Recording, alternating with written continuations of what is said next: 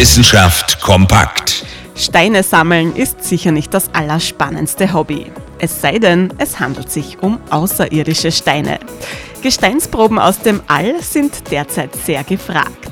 Die letzte Gesteinsprobe, die erfolgreich bei uns angekommen ist, ist gleichzeitig die bisher größte von einem Asteroiden. 250 Gramm Asteroidengestein haben vor kurzem die Erde erreicht. Sicher in einer Kapsel verstaut, sind die Bröckchen und Staubkörner sanft in der Wüste von Utah gelandet. Die Raumsonde Osiris Rex hat sie dem Asteroiden Bennu entnommen, einem Asteroiden mit rund 550 Metern Durchmesser, der gerade Kurs auf die Erde nimmt. In rund 150 Jahren wird er unserem Planeten relativ nahe kommen.